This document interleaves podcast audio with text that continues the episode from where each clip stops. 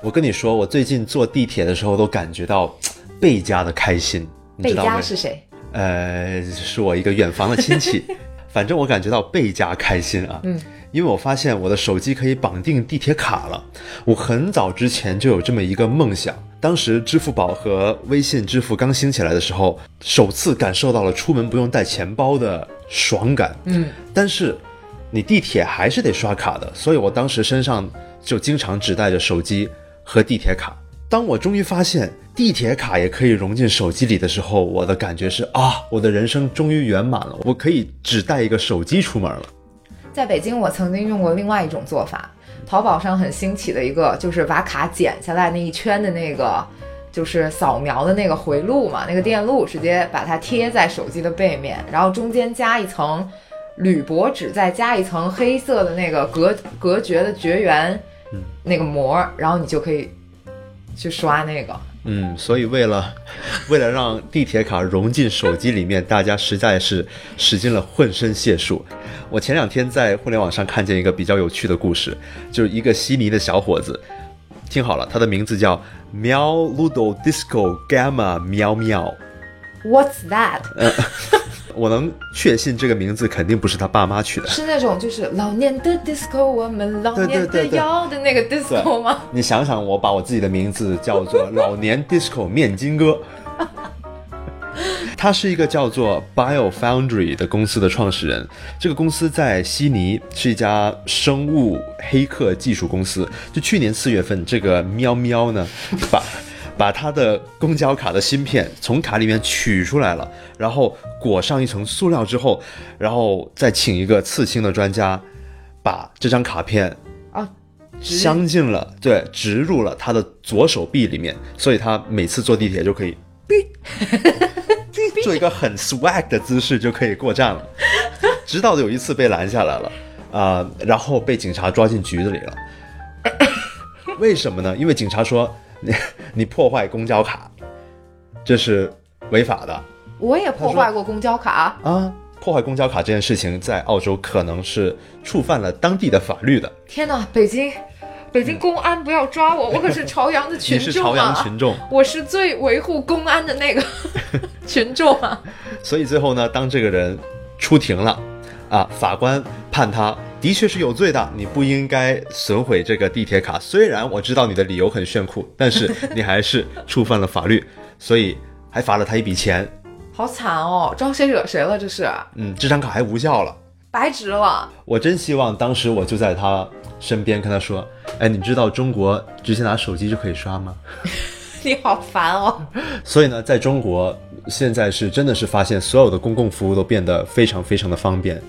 现在用手机也可以刷进地铁了。用手机可以刷进地铁，其实，在 iPhone 上面用的是个 NFC 的技术。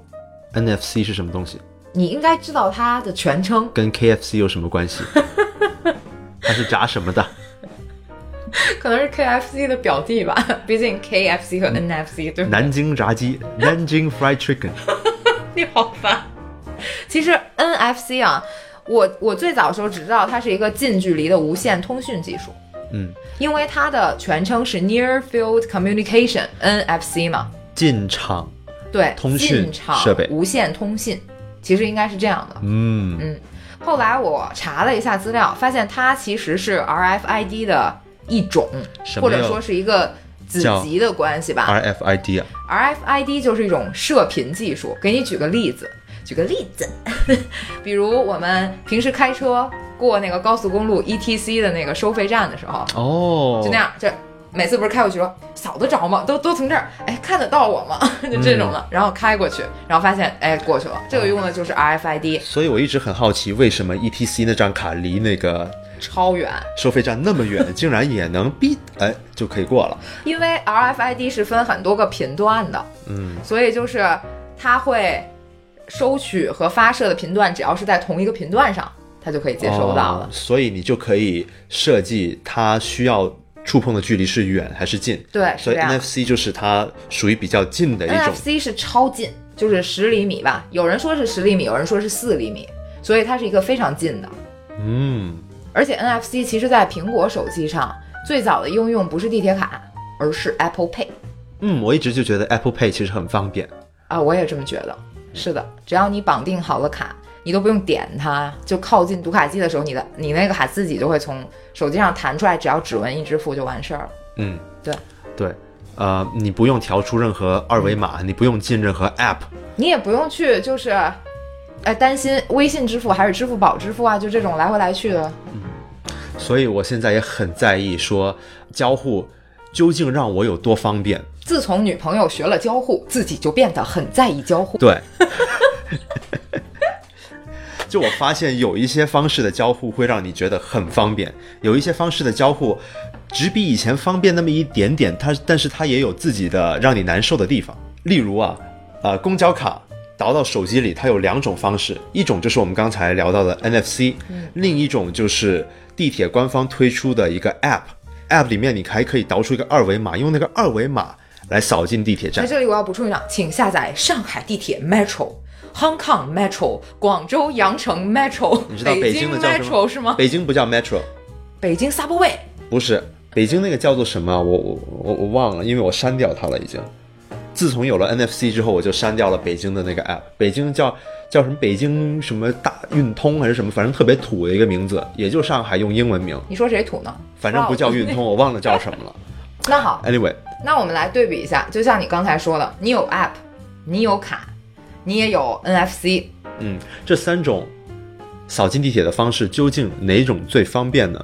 当然，地铁卡大家已经很熟悉了，从口袋里或者是说从你的钱包里的好多个卡槽里面掏出你的地铁卡，嗯然后哎在地铁的闸机上刷一下，然后你进去，这是一种方式。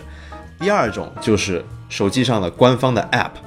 用这个 app 其实特别麻烦，你虽然不用带卡了，但你得掏出手机，你也解锁吧，输入个密码或者说指纹解锁，嗯。返回了主屏幕，或者说直接显示到那个你的什么微博呀、什么微信的一个 刷的那个。对一个界面，突然间，哎，你好像我想刷一下朋友圈。是不是？然后刷完朋友圈了，你退出到那个主页了，在茫茫的 App 海洋里找到那个特别不起眼的地铁官方的 App 的图标，打开 App 之后，等那三秒的广告，啊，热巴要看我三秒之后，谁说是热巴看你的？根本就没有热巴。然后你还得点开那个支付的那个选项，哎，等等。你点开支付选项之后，它还告诉你说：“哎，你太长时间没有登录，你请请重新输入 你的账号密码，再登录一次。”好，登录上了，绑定好了我的支付还宝了。有，你没有开蓝牙的时候更尴尬，对，你点开以啊，请你啊，请你退回那个，退回蓝牙设置。你再开一次蓝牙，再进手机，热巴再看我三秒，然后我再打开这个二维码，再扫进站。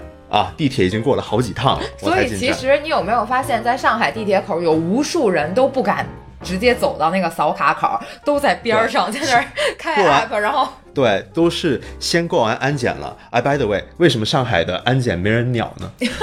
就是北京的安检呢都特别有威严，哎，你要安检，你不许过啊，你不许过，然后大家都特别听话。包里的包里的喷雾哎，拿出来，对拿出来看看，拿出来水看看，喝一口，水喝一口。对，然后上海的呢，大家都不太鸟了，我我就我就过去了。就这样，对。然后每次那个安检人员都需要拉一个大红线，然后在那边您不可以过您，过一下，您过一下安检吗过一？下安检吗？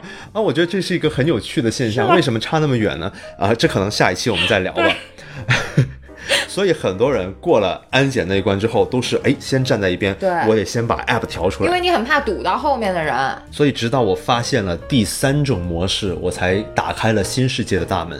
原来手机刷进地铁可以用 NFC，就是在 Apple 的钱包的 App 里面把你的地铁卡给绑定进去，你就可以直接把手机当做一个地铁卡，对，把手机哎贴到闸机上，你就嘣儿就开了，对，你就可以过去了啊，这多方便呀！嗯这才是我真正想要的一种手机与闸机的交互形式，好吗？因为它完美的模拟了地铁卡的交互形式，你不用再去学一种新的东西，你说的太好了，考不考虑读个交互设计的硕士？不要太贵了。你怎么这样？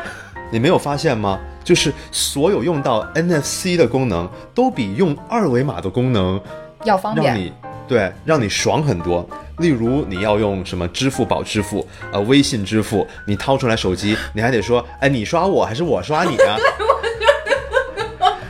对不对？不就是这种，您扫我还是我扫您啊？您刷我还是我刷您啊？对微信成吗？微信不成，支付宝行吗支？付宝行吗？啊，支付宝，那你先刷我们这个优惠买单吧，然后你点进口碑里面，嘟嘟嘟嘟嘟，然后输个号码，然后要个优惠码，哎呦，特别麻烦。然后每次输完口碑，他又说你这不对，我给你弄吧，然后拿回来又给你弄一通。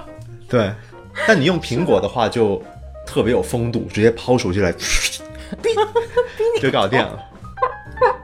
还有这个这期节目并不是苹果的广告啊，只是我们真的觉得这个好用而已。不，你觉得咱们可能接得到苹果的广告吗？好逗啊！如果苹果想打广告的话，也随时欢迎，随时欢迎苹果来找我。支付宝也可以，微信也可以的啊。对对，虽然两两位马爸爸，请看向我们。虽然损了你们半天，对，其实你刚才提的那个，我觉得也是为什么 Apple Pay 会比那两种方便，也是因为它其实更符合我们原来刷信用卡的那个习惯。因为其实大家原来刷信用卡、刷银行卡，无论是信用卡还是呃储蓄卡都一样嘛。我把卡掏出来，我放在 POS 机上，然后可能你要要求我输个密码，像有的人不习惯设密码的，那刷完了就直接刷走了这笔钱。但是其实呢，如果有密码的话，Apple Pay 是比这个刷信用卡的会更加方便一些的，因为它有指纹的配合嘛。你捏着的姿势，自然就是你刷完以后确定了金额，嗯只要一放指纹，它就过去了。嗯，这是相相对于是更符合我们的自然的交互逻辑放上去的。为什么设计很多 App 的人都非得让用户去学习一项新的交互方式呢？因为苹果的 App Store 的确助长了这个势头。因为以前《纽约时报》上面有一个专栏儿叫做 “There is an app for that”，、中文就是说，无论你想做什么，一定有一个 App 适合你。嗯、他们每天就要介绍一个 App，比如想知道明天纽约下不下雪吗？There is an app for that。然后就真的让人到最后看到的时候就觉得，天哪，我为什么需要这么多个 App？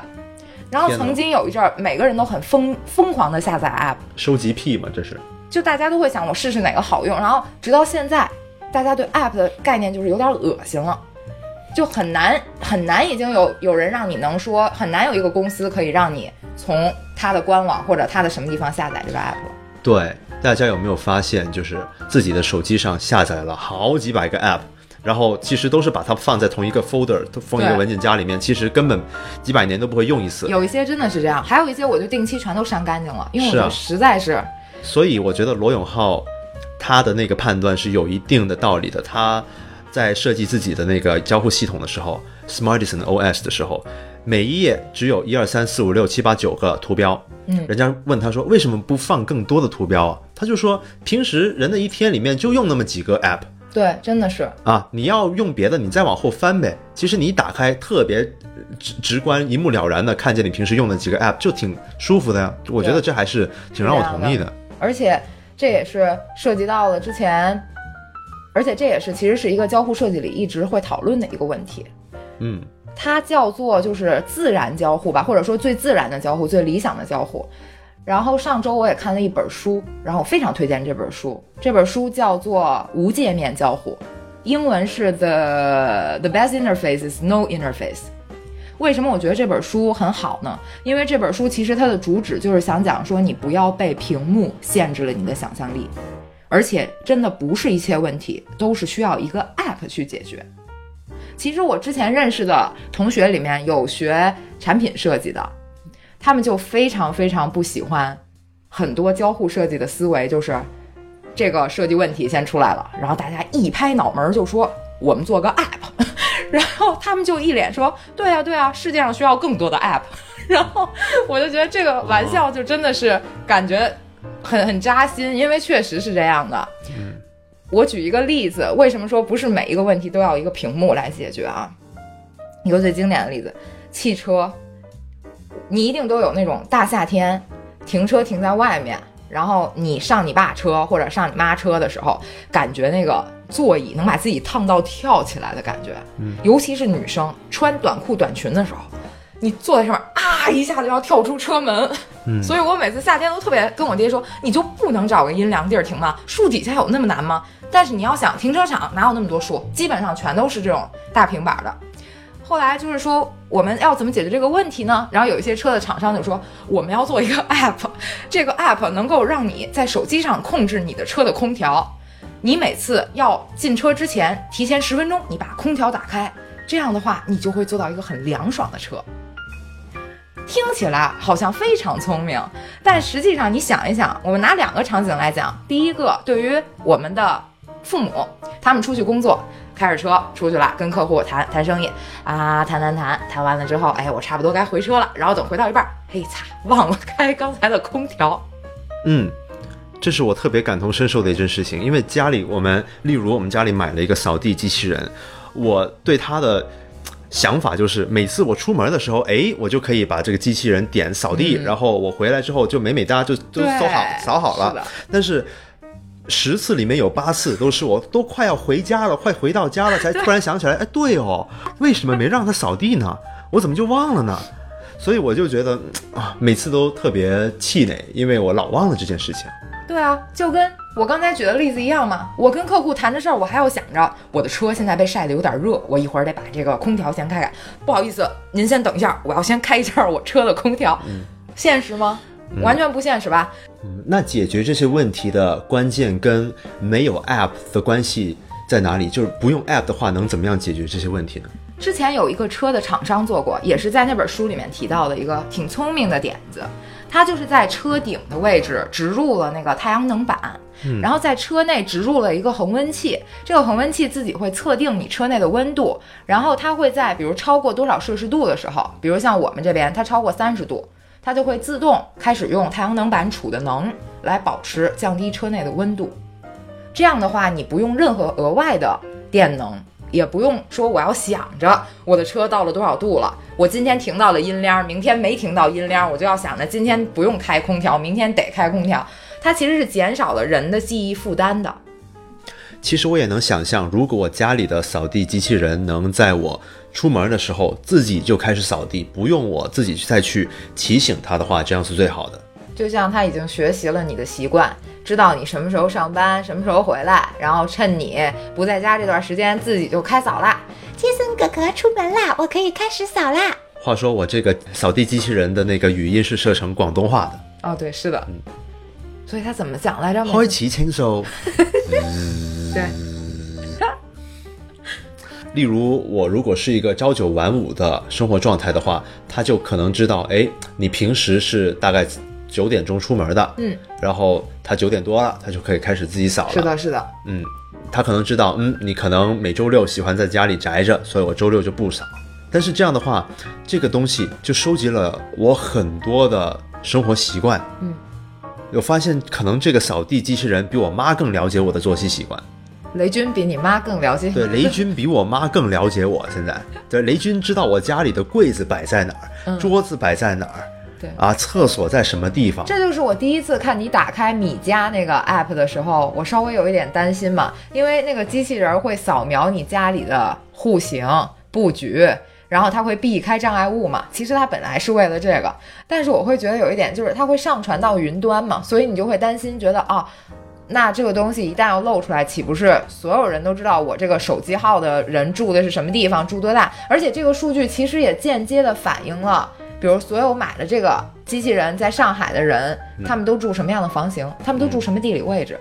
然后，他其实是知道大数据能知道很多东西的。对，所以这些电子产品，它越智能，越能了解你，就代表它要收集更多你的个人信息。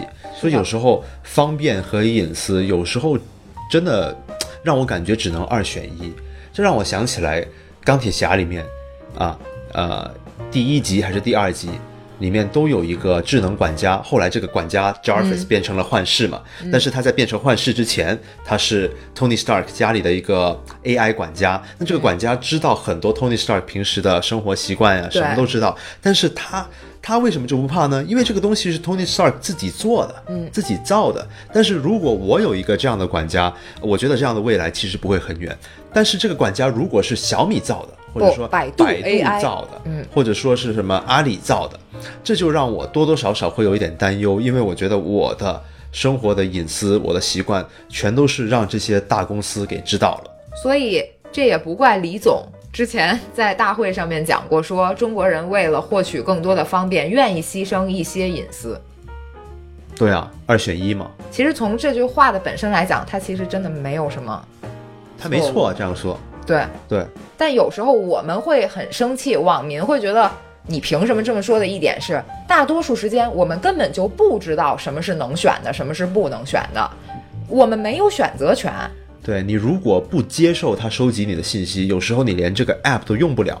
对啊，而且就像我之前去注册网易云音乐，想把我们的这个东西放到网易云上面，让大家听嘛。然后我当时就往下滑它的那个用户协议，滑滑滑滑到底下，发现说哦，网所有上传自上传到网易云音乐的，你保留你的著作权著作权，但网易云音乐有所有的使用权、传播权、什么出版权，这个权那个权一大堆，就都归我们，就等于白给了他吗？就是相当于你只保留著作权，但是使用权你就全都授权给他了。哦，这也让我想到了之前图虫和今日头条闹得很大的一次，就是图虫一直是摄影师的一个非常喜欢的地方，但是今日头条收购了图虫之后，图虫里面加了一条协议，就是说所有摄影师上传至图虫的图片，默认可以授权给今日头条使用在今日头条的任意场景里面。摄影师圈就炸了，有的摄影师我认识的甚至直接删除了所有图虫上的图片。嗯，所以说这些和那些所谓的隐私协议是有异曲同工的地方的，就是因为没有人真正会去打开它一条一条的读，所以很多时候我们也并不知道我们的什么信息被软件获取了，被公司获取了，因为我们哪有心情一条一条不停的划划划全都读完啊？而且就算你读完了，你不点那个接受键，你用不了。嗯，所以现在一定程度上，我们都是只能希望这些公司啊多做好事，不要把我们都卖了。保护好我们的隐私，不要总出现说我在百度搜了什么东西以后，我在淘宝里面会立刻出现这个东西，嗯哈，太多次了，这样。嗯，对啊，我能想象到，在未来的某一天说，你如果想要享受我们给你提供的如此方便的智能生活，你需要把你所有的什么生活作息习惯、饮食习惯、购物习惯，无条件的。都让我们上传到我们的云端，我们才能好好的给你们提供真正的量身定做的服务啊，对不对？但是，你真的愿意去上传这些东西吗？嗯，还是说你可能没有别的选择？这个真的谁都不知道。